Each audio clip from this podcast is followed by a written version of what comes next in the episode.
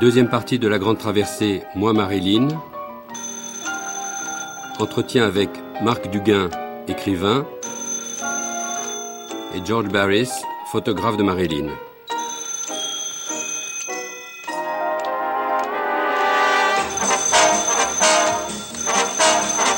Hello. Here we go.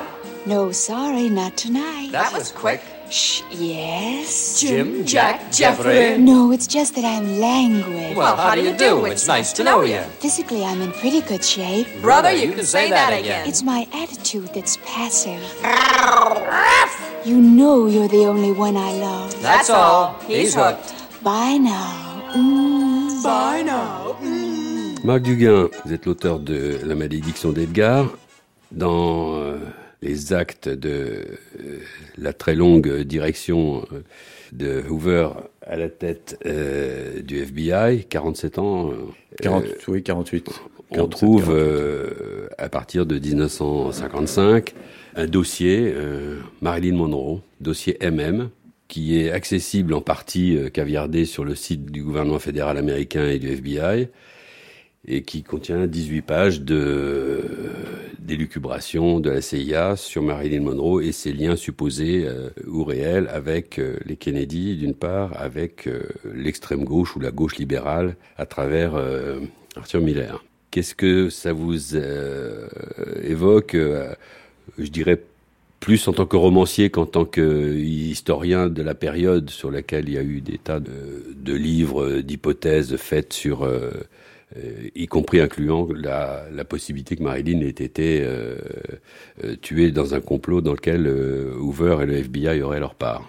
Je crois ce qu'il faut dire, euh, d'abord, c'est qu'il était impensable pour Hoover, dans l'état d'esprit dans lequel il était, que quelqu'un de la notoriété de Marilyn Monroe, proche à ce point-là du pouvoir et des mafieux, puisque à cette époque, comme vous le savez, absolument tout est imbriqué, c'est-à-dire que c'est une des périodes de l'histoire américaine où il est très très compliqué de s'y retrouver, tant tout s'enchevêtre, c'est-à-dire entre la CIA, euh, le FBI, la mafia, les Kennedy, euh, le monde du spectacle avec Sinatra, lui-même ayant des liens avec la mafia.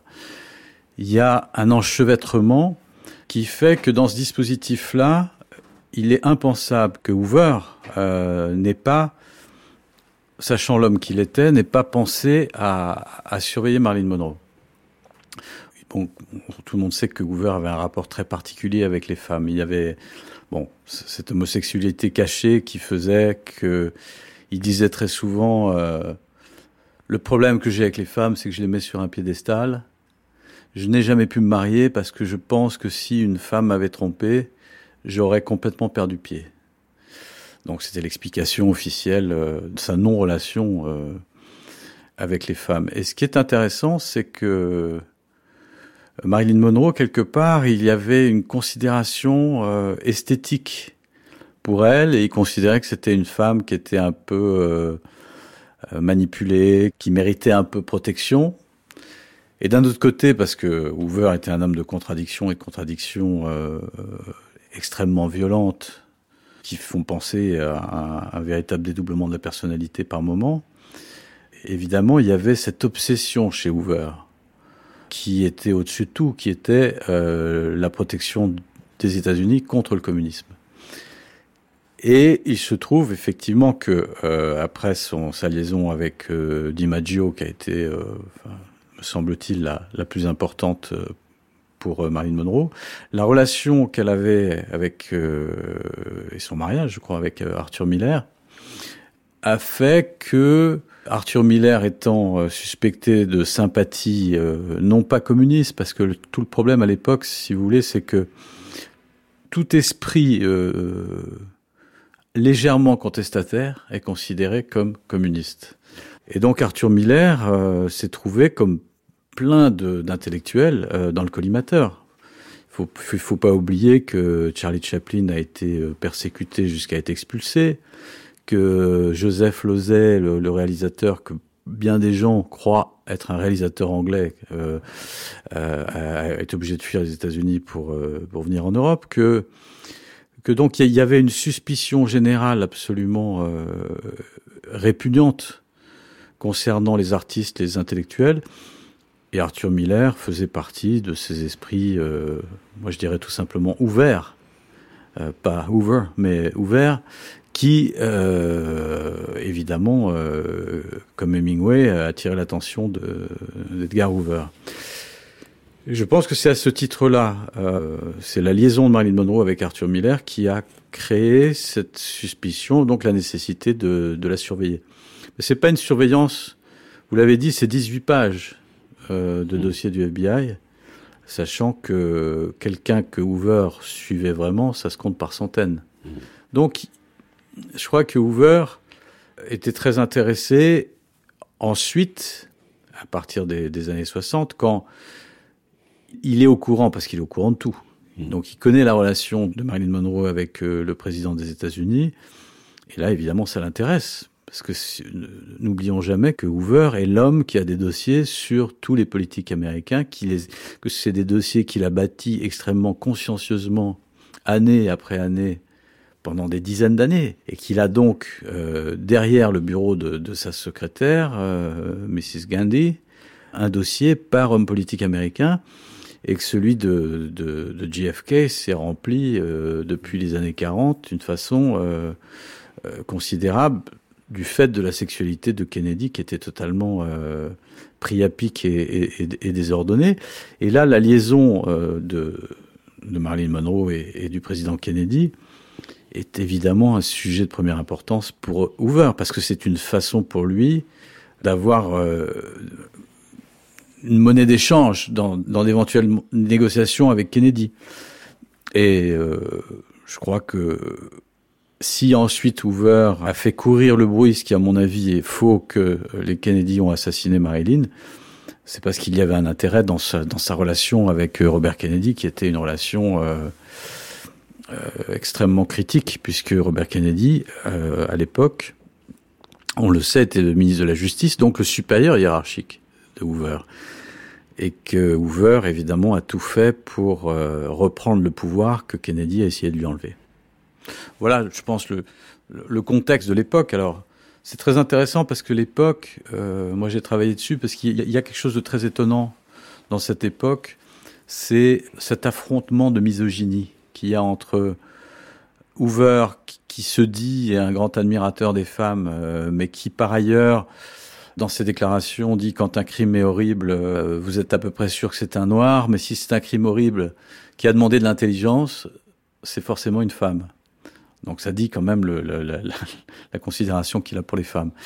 Et dans la même période, il y a, il espèce de, priapisme totalement euh, désordonné de, Kennedy, de Sinatra, euh, et, et Marilyn Monroe passe vraiment de, main en main. Et, je crois que peu de femmes ont été un mythe comme Marilyn Monroe en étant aussi euh, manipulée, maltraitée, euh, méprisée, comme elle a pu l'être. Euh, c'est une évidence jusqu'à sa mort. Est-ce qu'il n'y avait pas un autre élément, donc la haine des femmes, la haine des communistes ou des, de toute subversion Est-ce qu'il n'y avait pas un autre élément euh, qui est euh, Marilyn fréquentait beaucoup, et à l'époque c'était scandaleux, euh, de, de, juifs, de noirs, euh, et euh, Hoover était évidemment euh, fondamentalement raciste à l'endroit des uns et des autres.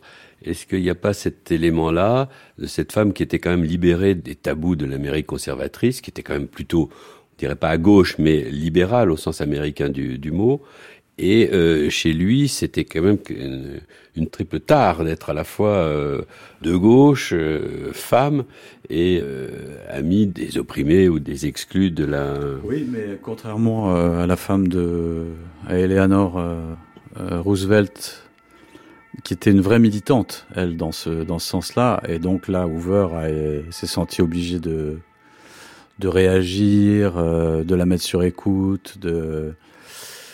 J'ai pas le sentiment, mais peut-être je me trompe, j'ai pas le sentiment que, que Hoover avait pour Marilyn Monroe la détestation qu'il avait par exemple pour Hemingway. -hmm. Hemingway, euh, Hoover a toujours dit de lui que c'était un écrivain minable, euh, qui n'avait d'équivalent dans la littérature américaine que Steinbeck, qui était euh, lui-même non pas un écrivain minable, mais un écrivain déprimant et dépressif, donc sans intérêt. euh, et que euh, en plus Hemingway, du fait de son passé euh, pendant la guerre d'Espagne, euh, de ses amitiés avec les, anciens républicains espagnols, était fondamentalement un gauchiste. Donc là, il y avait tout un dispositif qui partait, c'est-à-dire qu'il y a eu un, une mise sur écoute d'Hemingway, un harcèlement, euh, dont certains, c'est une thèse à laquelle moi je crois pas beaucoup, mais certains disent que c'est ça qui l'aurait poussé à suicider en, euh, au début des années 60. Moi je crois pas, je crois que Hemingway euh, avait, certainement d'autres raisons euh, de se suicider que ça, mais c'est vrai que ça, a pu concourir à, un sentiment d'enfermement qui, l'a amené à, à suicider. Mais chez Marilyn Monroe, j'ai pas ce sentiment de, harcèlement, parce qu'il y avait en même temps, ce qu'il faut savoir, c'est que chez Hoover, alors il faut se souvenir de ce qu'était la maison de Hoover. C'était une maison remplie d'objets, euh, dont certains étaient souvent à la limite de l'obscénité. Ça l'amusait d'ailleurs quand il faisait venir les gens chez lui, qui évidemment connaissaient le, le grand représentant de la morale américaine, mais qui avait des, qui faisait des photos de jeunes hommes, de jeunes femmes euh, à ses limites dans sa maison, des statues comme ça. Et il y avait beaucoup de choses sur Marilyn Monroe. Moi, j'ai le sentiment qu'il y avait un côté en même temps, euh, entre guillemets, schizophrénie euh, de, de, de, de Hoover faisait qu'il était capable de la faire surveiller. Il la considérait comme un comme quelqu'un d'intéressant dont il pouvait tirer un avantage politique. Et en même temps, il avait, euh, j'ai le sentiment qu'il avait une certaine euh, admiration pour la femme, pour l'actrice, enfin en tout cas une admiration comme ça un peu irrationnelle qu'il n'avait pas pour euh, pour Ava Gardner par exemple, qui détestait cordialement et et qui considérait comme une femme euh, fondamentalement subversive. Marilyn est morte euh, en pleine crise de, de Cuba, des fusées, donc un affrontement de, de, guerre froide.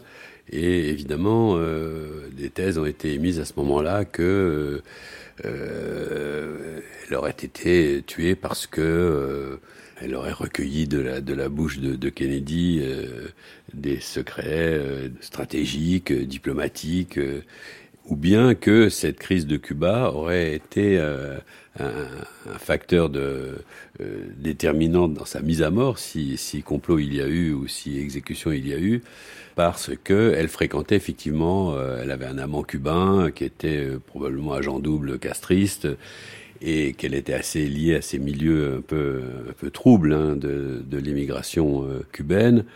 Et euh, Hoover aurait pu, euh, en tout cas les derniers temps, il est avéré qu'il a, il a mis la maison de ma, Marilyn entièrement euh, buggée, sous, sous écoute, écoute ouais. et pour voir un petit peu ce, ce qu'il en était.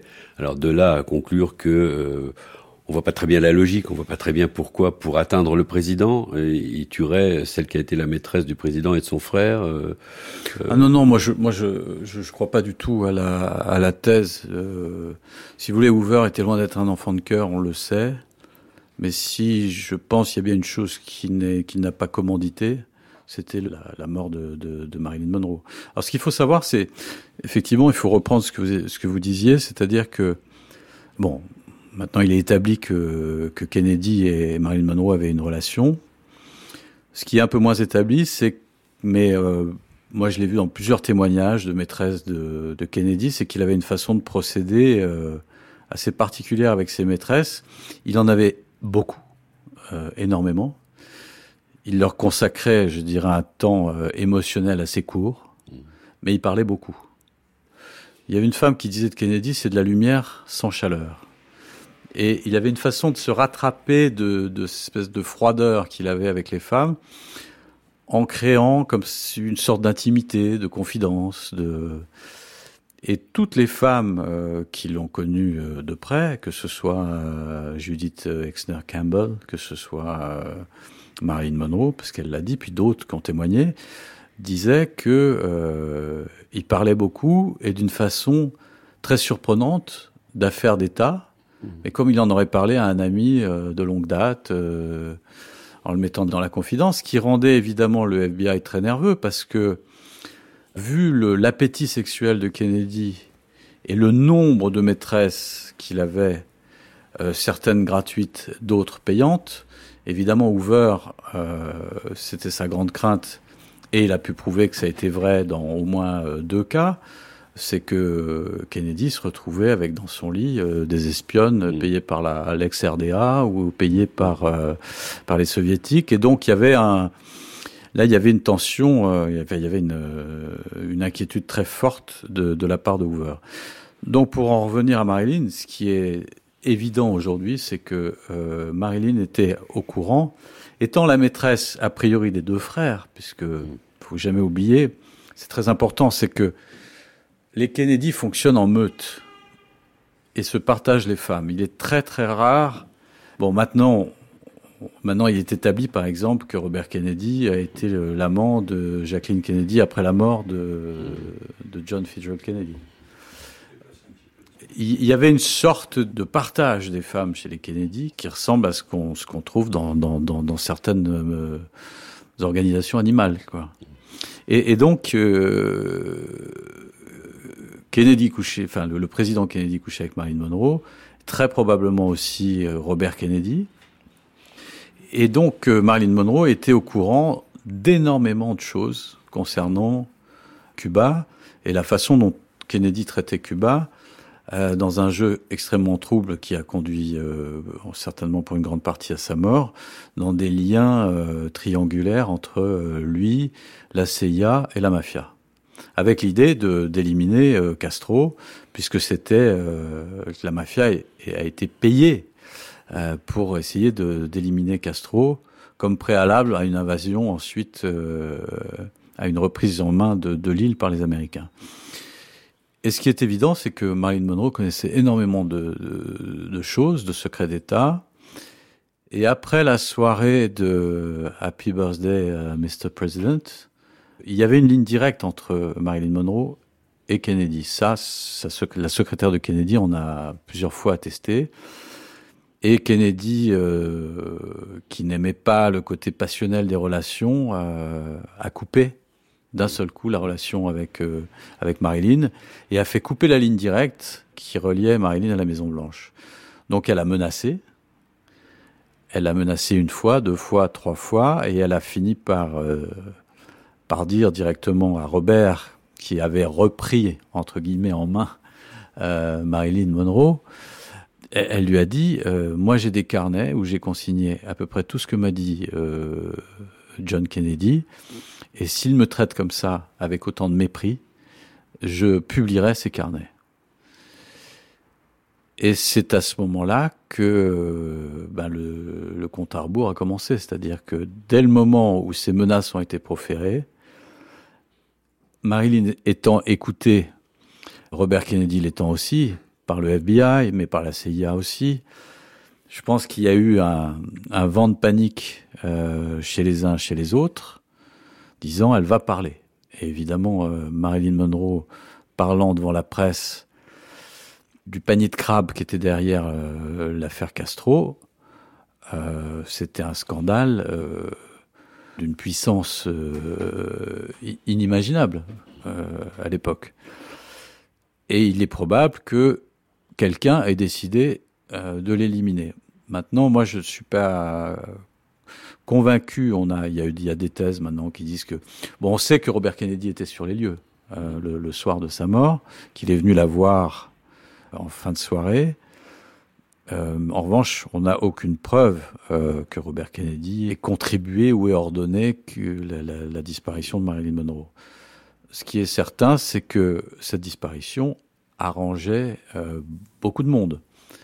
Alors après, on peut rentrer là-dedans. Après, il y a, plein d'éléments sur la scène entre guillemets la scène de crime qui permettent de conclure que l'hypothèse d'un suicide est plus qu'alé, enfin, est plus qu'aléatoire, est plus que contestable.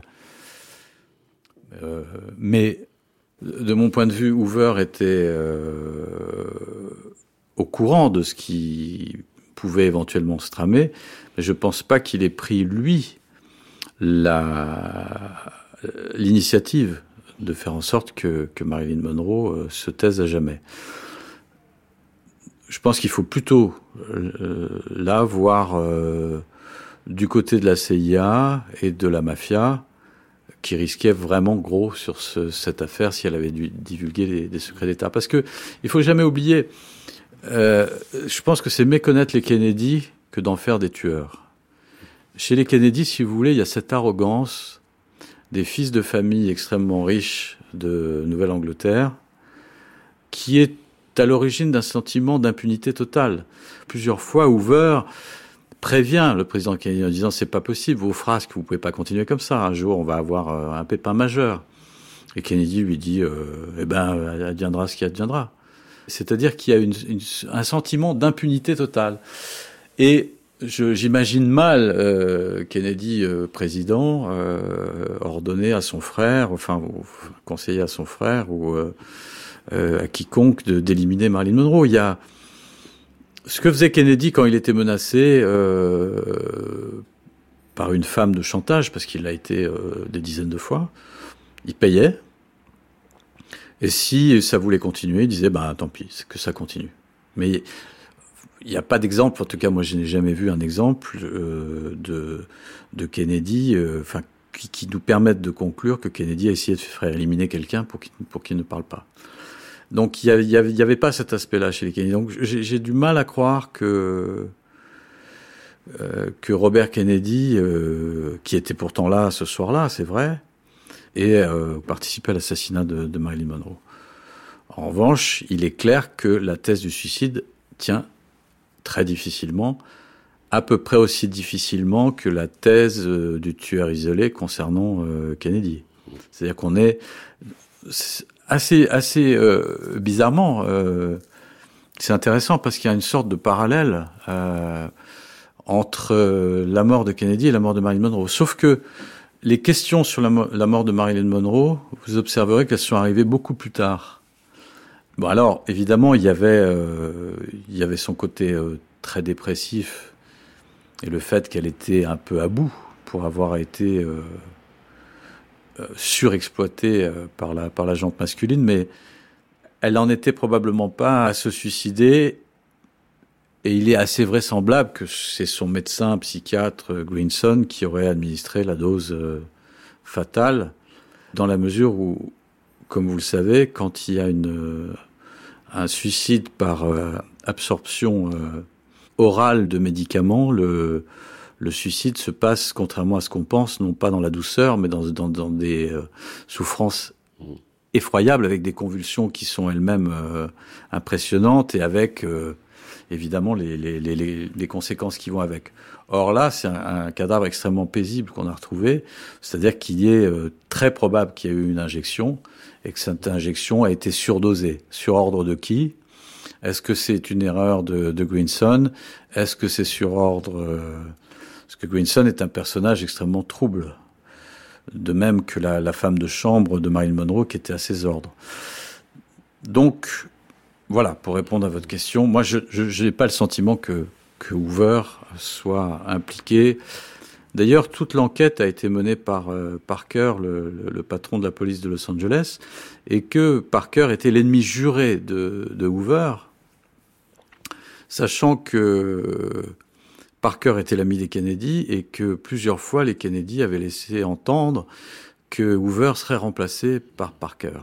Je pense que c'est pas vraisemblable de, de, dire que Hoover euh, était impliqué. Euh, si, sinon, euh, on aurait eu, pour le coup, si Hoover avait été impliqué, c'était un coup extraordinaire pour les Kennedy. C'était une façon de se débarrasser de lui en, en, en 48 heures, parce qu'ils avaient sur place l'homme de l'enquête, donc euh, qui, était un, un des leurs. Donc je, pense que c'est pas très vraisemblable.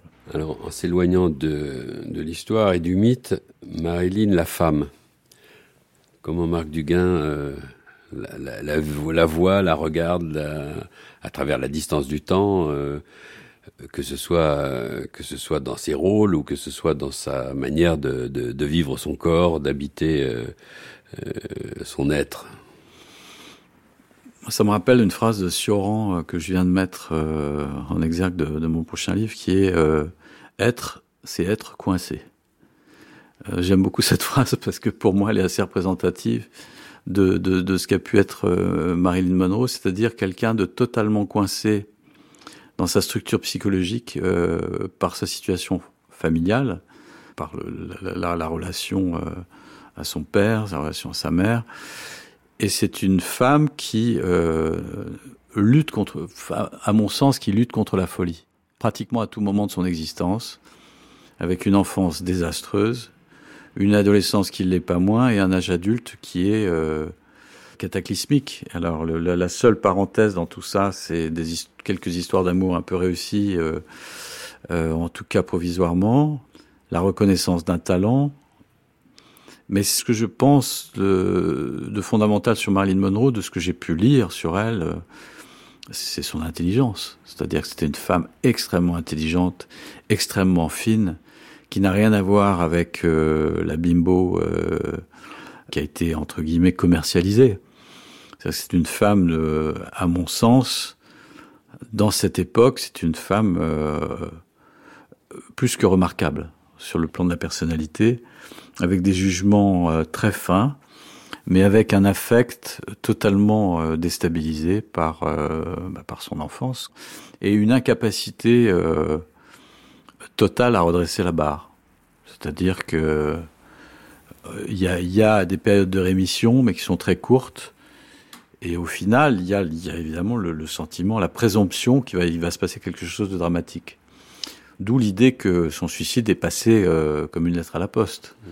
C'est-à-dire qu'il y avait chez cette femme tous les stigmates de la destruction prochaine, autodestruction euh, en particulier. Et euh, je trouve que c'est un, c'est un personnage romanesque extraordinaire parce que c'est vraiment le, le, pour moi l'incarnation de l'incapacité à, à, vivre quand, dès le départ, euh, le jeu est totalement faussé. Et le fait qu'elle ait été une, femme et une belle femme à l'époque, évidemment, n'a fait que accroître ce, ce parce qu'on le disait tout à l'heure, l'époque est d'une violence pour les femmes, d'une misogynie. Il faut pas oublier qu'elle a été euh, abusée par Sinatra. Il faut pas euh, oublier qu'elle était considérée avec un mépris absolu par des hommes qui l'ont approchée. Elle avait une incapacité, une fragilité, une incapacité euh, à se défendre autrement que par la folie. Elle a été internée plusieurs fois. Elle était, euh, elle, vivait au bord du précipice. Et ça en fait un personnage euh, extrêmement émouvant. Moi, je, je, je, crois que vraiment, ce, qui me, ce qui me marque le plus, c'est que euh, à quel point euh, son intelligence a été, a été, peu soulignée finalement dans tout ce que ce qui, avait, ce qui a pu être très longtemps dit sur elle, c'est-à-dire sur la cette euh, cette incroyable finesse d'esprit qu'elle avait, cette intuition qu'elle avait des, des, gens, des situations et on est un peu resté dans la caricature de l'actrice euh, capricieuse euh, qui prenait plaisir à avoir 3-4 heures de retard sur les plateaux, qui se faisait virer euh, par les studios, qui revenait, qui... C'était une femme extrêmement fragile et désorientée, et beaucoup d'hommes en, ont, abusé, et voilà où on en est arrivé. En tant que cinéaste, comment vous la voyez? Comment vous voyez son, son corps? Son... Ah bah, Elle n'était pas dans les canons de la beauté Sa actuelle. Présence. Euh, c'est une époque où les femmes euh, un peu en chair euh, étaient considérées sur le plan esthétique, alors qu'aujourd'hui, que même si la tendance recommence à s'inverser, heureusement, il y a des critères de, en tout cas de, fin de beauté dans les magazines et, enfin, et dans l'image de la femme qui sont plus près de de, l'anorexie que de la santé. Donc, euh, ce que je trouve euh, intéressant, c'est qu'elle, elle, comme euh, d'autres femmes de l'époque, comme Ava Gardner, comme elle dégageait quelque chose de d'extrêmement féminine. Et elle était, enfin pour moi, elle était ravissante. Elle avait un jeu qui pouvait être extrêmement subtil non, c'était c'était c'était une grande actrice. Je pense que c'est pas une star au sens où les médias l'auraient portée au-delà de son talent. Elle n'a peut-être pas été non plus utilisée comme elle aurait pu l'être. Euh, C'est-à-dire qu'on aurait pu lui faire jouer des rôles euh, beaucoup plus denses et substantiels euh, si justement on ne s'était pas précipité sur le, le bon coup commercial qu'elle a très vite représenté. Non, elle avait un talent qui lui aurait permis de faire d'encore plus grands films que ce qu'elle a, ce qu'elle a pu faire. Et en plus, euh, ce qui fait d'elle un mythe, c'est que les circonstances, elle ou les circonstances selon la thèse qu'on adopte, euh, lui ont permis de ne pas vieillir aux yeux du public. Donc ça, il y a toujours un avantage, malheureusement, à cela. Would you have lunch with me? I bring my lunch to the store. I'd be so grateful if you'd take it out.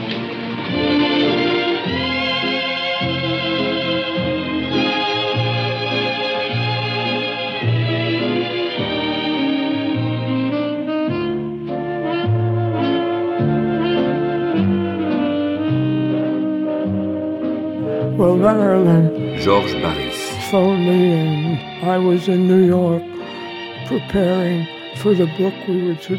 Marilyn m'a appelé lorsque j'étais à New York en train de préparer le livre sur lequel nous travaillons ensemble et un long reportage de 12 pages sur la vie de Marilyn qui devait paraître en couverture du magazine Cosmopolitan. Uh.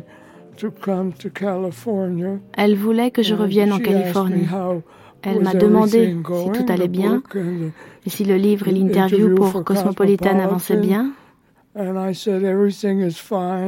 Je lui ai répondu que tout allait bien, que tout le monde était très content, que nous travaillons uh, dur afin de monter le reportage. Elle m'a dit, j'aimerais vraiment que tu reviennes en Californie. S'il te plaît, see you." j'ai besoin de te parler. Je veux te voir. Je lui ai dit, mais Marilyn, ici à New York, c'est l'après-midi. I have an appointment with my family. Et en plus, j'ai une réunion familiale ce week-end, à la campagne. Est-ce que cela peut attendre lundi? And she said, I would prefer you can Elle a come dit, je préférais And que tu viennes maintenant. Alors j'ai dit, Écoute, j'ai cette réunion familiale. Je te promets que je serai de retour en Californie ce lundi. Alors elle a répondu, bon, si tu ne peux vraiment pas revenir aujourd'hui, alors ok. Lundi, c'est bon. And Je lui ai dit, je t'aime, prends soin de toi. Et au revoir. Ça, c'était vendredi, le troisième jour du mois d'août. Ensuite, je suis allée à la campagne retrouver ma famille. Je suis allée à l'épicerie du coin avec mon beau-frère pour faire quelques emplettes pour le petit déjeuner. Il est allé dans le magasin pendant que je l'attendais dans la voiture. Il est sorti tout d'un coup et a crié.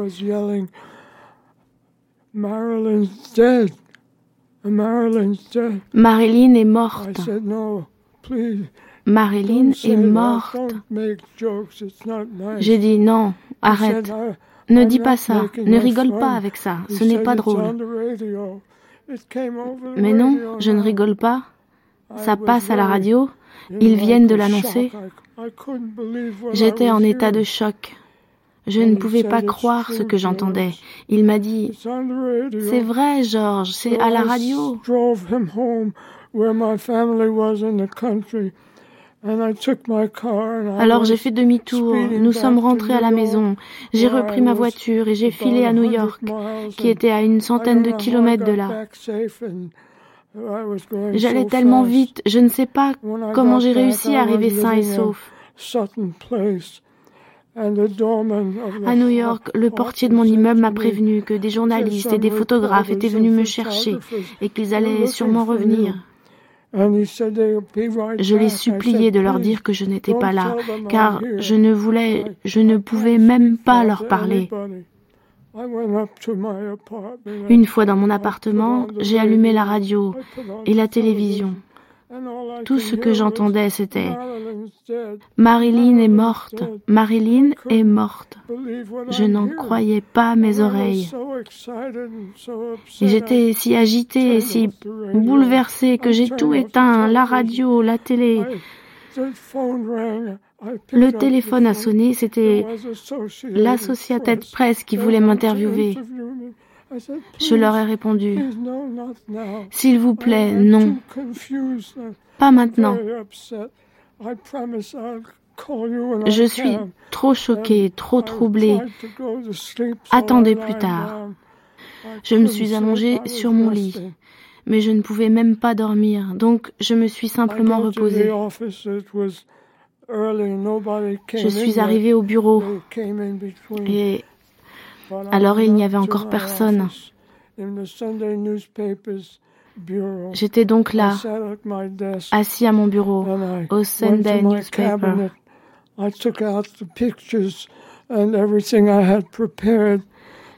J'ai enlevé toutes les photos que j'avais préparées pour le reportage du magazine et pour mon livre.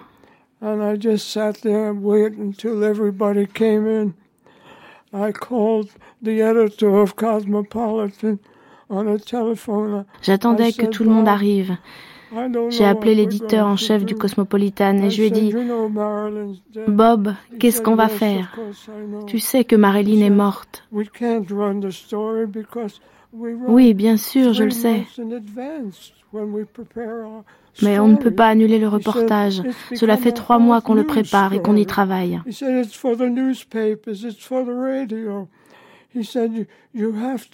Et puis c'est devenu un sujet brûlant d'actualité. Maintenant c'est aux journaux, aux radios. Tu dois leur donner l'histoire à eux.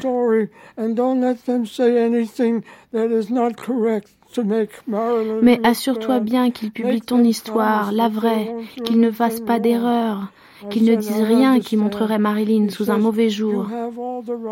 Demande-leur de te promettre qu'ils ne diront rien de mal sur elle. Je lui ai dit que je comprenais. Il m'a dit, tu as tous les droits sur cette histoire. Tu es un photojournaliste libre et indépendant. C'est ta propriété. Tu la possèdes, alors protège Marilyn. Fais tout ce que tu peux. Je me suis assis. J'ai attendu. Le téléphone a sonné de nouveau. Ma secrétaire m'a transféré l'appel qui venait d'un journal européen. Le journaliste m'a dit, mais où diable étais-tu? On t'a cherché partout. Il faut que tu viennes immédiatement au bureau du Daily News. Mais je ne peux pas venir, je suis beaucoup trop perturbée. Il faudra que vous attendiez. Non, tu dois venir maintenant.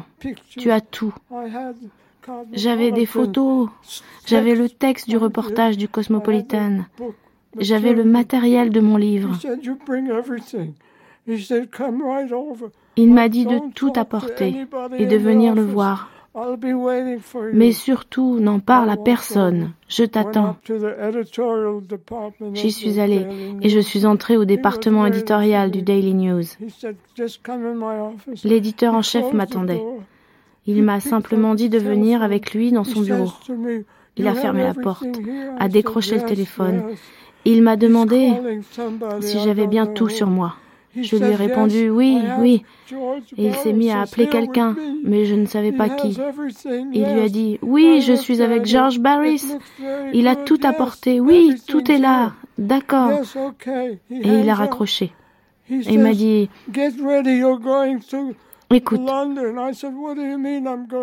fais tes valises, tu pars à Londres. Comment ça, je pars à Londres? C'était l'éditeur en chef du Daily Mirror de Londres au téléphone. Il faut que tu ailles là-bas tout de suite. Ils veulent que tu viennes. Nous sommes allés à l'aéroport. Moi, j'étais complètement perdue. Il m'a dit, on a pris un vol, on va t'envoyer à Londres, là où l'éditeur t'attend. Je lui ai demandé ce qu'il attendait de moi. Il veut tout voir, tout ce que tu as.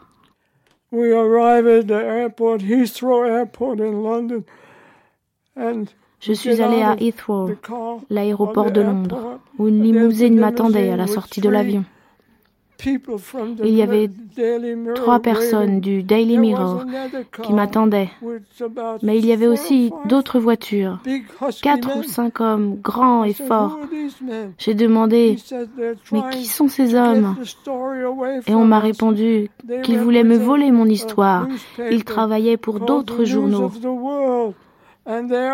notamment pour le News of the World. Ils veulent te kidnapper, m'a-t-on dit. Mais qu'est-ce que c'est que tout ça? Vous êtes tous cinglés? Je leur ai dit, mais non, c'est vrai, ils veulent l'exclusivité. Mais ne t'inquiète pas, nous allons te protéger. Alors je suis partie avec les gens du Daily Mirror en direction de leur immeuble. C'était un grand bâtiment. Nous sommes montés tout en haut et l'éditeur qui m'attendait là-bas m'a dit Vite, entre dans mon bureau, garde tout ce que tu as sur toi. Il a regardé les photos, il a lu le texte, puis il a dit Parfait, c'est merveilleux. Nous allons utiliser tout ça. Qu'est-ce que vous voulez dire par là J'ai demandé. Il a dit, nous voulons avoir l'exclusivité mondiale. On va vous proposer un marché. Je leur ai dit, si vous voulez que je vous donne les photos et le reportage, il faut que vous me promettiez que vous ne publierez que ce que je vous donne et que vous ne rajouterez rien d'autre. Si vous écrivez autre chose, je reviendrai et je vous défoncerai la gueule et je détruirai tout ici. Je ferai tomber votre maison d'édition. Il a répondu, je vous jure sur ma vie que je ne ferai que publier votre histoire telle qu'elle. Je lui ai dit, Écoutez, on est déjà lundi.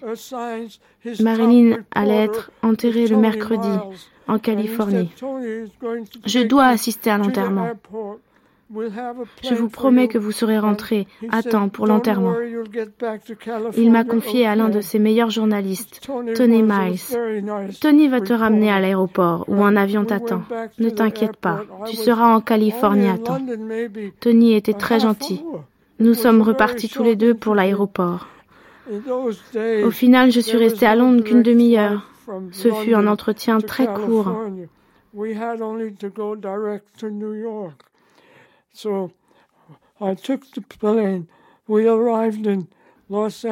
À cette époque, les vols directs Londres-Los Angeles n'existaient pas.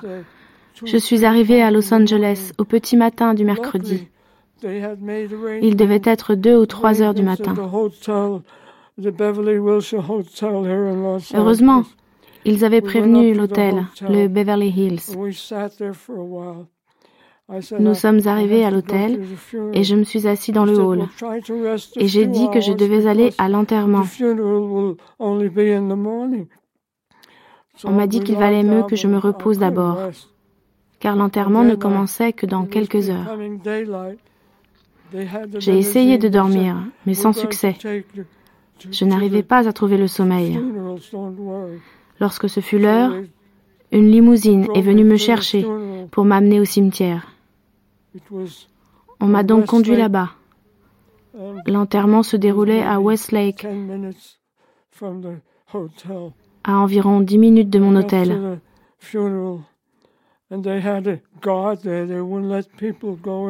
À l'entrée, il y avait une liste. et on ne laissait passer que ceux qui étaient inscrits. Mon nom devait y figurer puisqu'ils m'ont laissé entrer.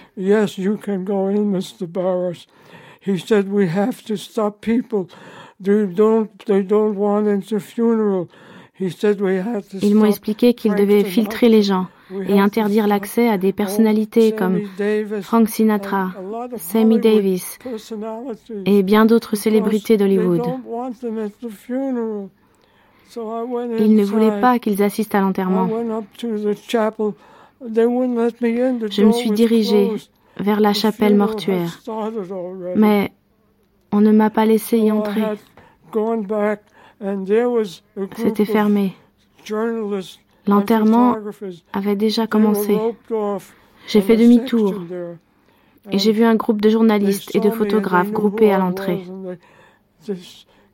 Ils savaient qui j'étais Et lorsqu'ils m'ont aperçu, ils m'ont crié Hey, George, comment se fait-il que toi, tu aies pu entrer? Je leur ai répondu que je n'étais pas là en tant que journaliste ou photographe. Je n'avais même pas d'appareil photo ou de carnet sur moi. Je suis là en tant qu'ami. Je leur ai dit. Mais je suis arrivé trop tard. La porte est fermée. Je ne suis là qu'en tant qu'ami. Je ne vais pas écrire de reportage, croyez-moi. Ils ne m'ont donc plus embêté. Après que les services funéraires aient terminé, j'ai vu sortir Joe DiMaggio. C'était l'un des derniers maris et il s'était occupé de tout. Il avait tout organisé. Lui et son fils, qui était un marine, portaient l'uniforme. Ils sont sortis de la chapelle avec d'autres personnes et se sont dirigés vers la crypte où Marilyn devait reposer en paix. Ensuite, nous sommes restés debout dans le fond de la crypte et le corps de la pauvre Marilyn est, est entré. Le prêtre nous a fait asseoir.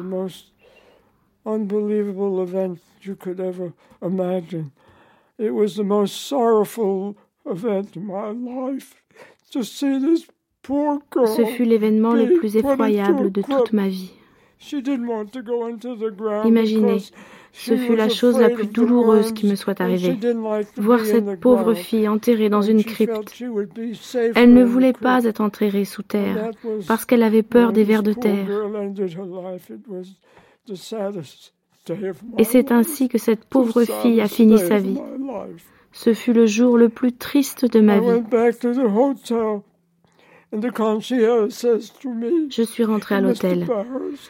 Le concierge m'a dit, Monsieur Barris, un appel téléphonique de New York pour vous. Je lui ai dit que je le prendrais dans ma chambre et il m'a tendu le téléphone dans le hall. J'ai demandé qui était à l'appareil et l'éditeur en chef du Daily News m'a dit C'est moi, Bob. Que fais-tu en Californie? Pourquoi as-tu vendu l'histoire aux journalistes de Londres? Mais parce que tu ne m'as pas contacté.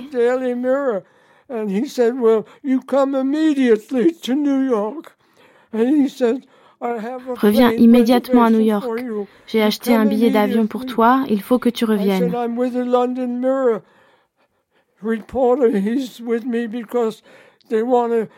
Mais je suis avec un journaliste du Daily Mirror de Londres. Il est censé me suivre pendant quelques jours. Eh bien qu'il vienne avec toi. Au lieu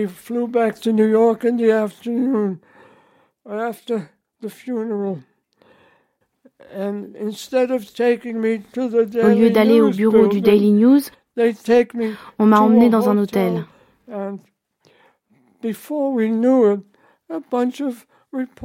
Mais avant, un groupe de photographes et de journalistes était arrivé devant l'hôtel. Ils avaient appris, je ne sais pas comment, que j'étais là. Et en quelques minutes, tout un groupe de journalistes du monde entier, France, Angleterre, était agglutiné devant l'hôtel. Le Daily News leur a dit qu'ils ne les laissaient pas m'approcher.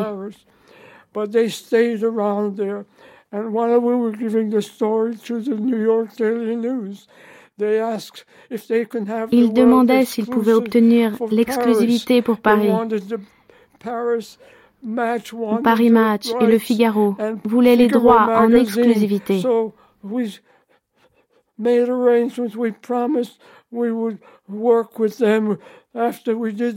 Du coup, nous avons conclu un marché. et leur avons promis de leur donner l'histoire après l'avoir publiée dans le Daily News.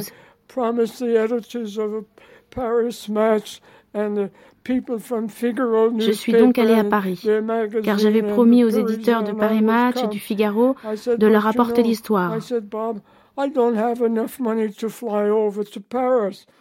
Mais je n'avais pas assez d'argent pour m'acheter le billet d'avion. Bob m'a dit, ne t'inquiète pas. Dans les bureaux du Daily News, Il y avait une banque, même si, à cette heure-là, elle était déjà fermée. Bob a pris le téléphone, a appelé le gérant de la banque et lui a dit Je t'envoie George Barris et je veux que tu lui verses 2000 dollars sur son compte pour qu'il puisse s'envoler pour Paris. Mais la banque est fermée. C'est pas grave. Ouvre et donne-lui l'argent. Il doit partir. Je suis donc allé à la banque et le directeur m'a donné l'argent. C'est comme ça que j'ai pu partir pour Paris. Là-bas, j'ai pu parler à de nombreux journalistes.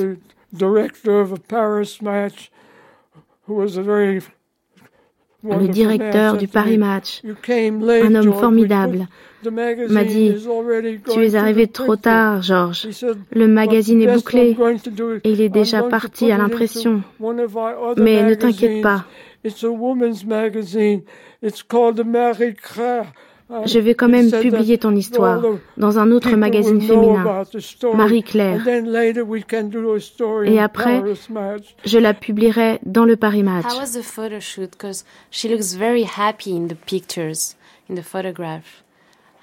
Comment se sont passées les séances photos Elle semble très heureuse et souriante sur les clichés. Je pense que nous avions un très bon rapport. Elle me faisait confiance et nous étions amis. Je ressentais quelque chose de merveilleux en travaillant avec elle. Jamais, jamais je n'aurais pu me douter qu'il y avait quelque chose qui la rendait malheureuse.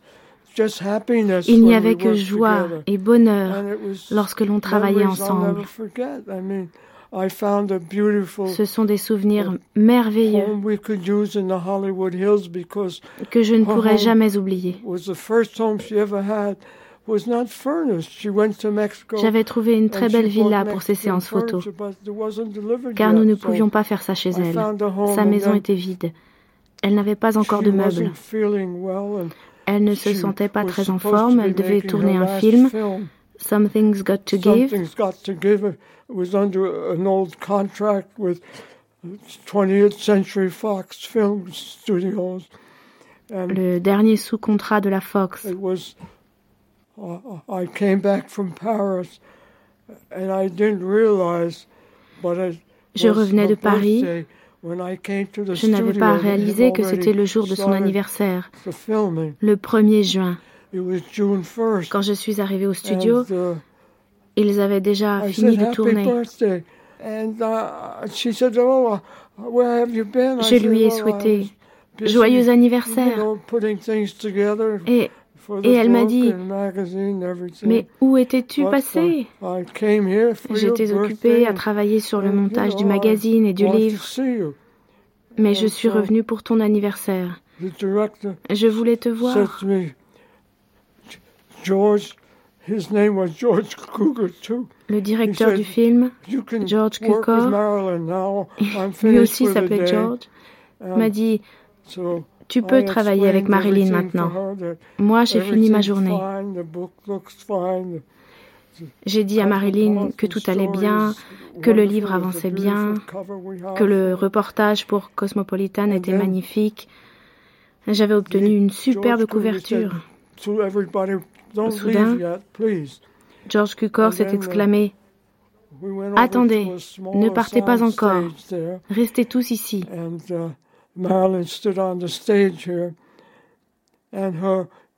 Nous sommes tous allés dans une petite salle de répétition. Marilyn se tenait au centre, sur la scène.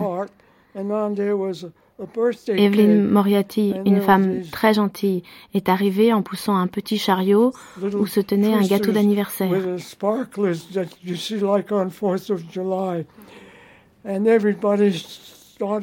Il y avait plein de bougies scintillantes et tout le monde s'est mis à chanter Joyeux anniversaire pour Marilyn.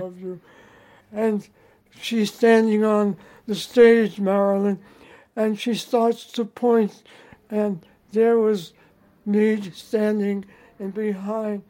elle était au centre de tous et a pointé du doigt.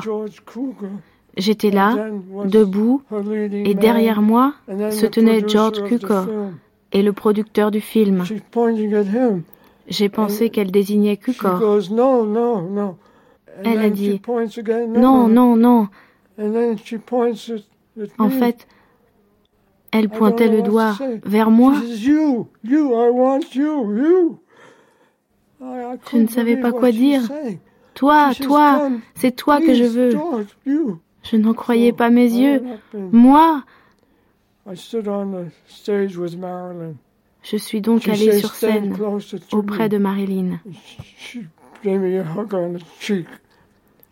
Elle m'a dit de venir plus près et m'a donné un bisou sur la joue. Elle m'a dit, tu vas m'aider, toi. Ensuite. Tous les photographes sont arrivés et ont commencé à la photographier. Je n'arrivais pas à croire ce qui m'arrivait. Parmi tous ces gens, Elle m'avait choisi, moi. C'était incroyable. Personne ne m'aurait cru s'il n'y avait pas eu de photographe. C'était fantastique. J'étais aux anges. La plus belle femme du monde m'embrassait et me serrait dans ses bras. Je l'ai aidé à couper le gâteau. C'était merveilleux. Nous avons bu du champagne, mangé du gâteau. Je pense que ce fut le plus beau jour de ma vie. Elle avait 36 ans et toute la vie devant elle. Elle était heureuse. Sa vie ne faisait que commencer. Une dernière question. Selon vous, quelles furent les causes de sa mort? Avez-vous une opinion particulière à ce sujet? Tout le monde dit qu'elle s'est suicidée, mais ce n'est pas vrai. Non. Elle avait un si bel avenir devant elle. Les studios lui avaient promis qu'ils allaient redémarrer le tournage du film et qu'elle aurait une augmentation. Je sais qu'elle n'aurait pas été capable de se tuer. Elle attendait la parution de notre livre avec tellement d'impatience. Un livre écrit par elle-même, avec ses propres mots, sans mensonge, et toutes les belles photos que nous avions faites ensemble. Il y avait aussi le reportage de Cosmopolitan.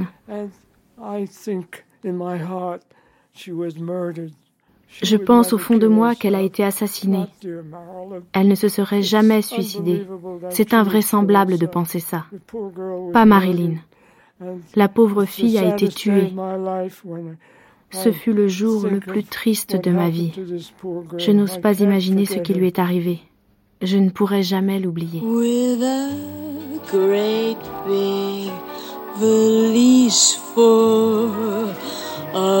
books to read where it's peaceful while I'm killing.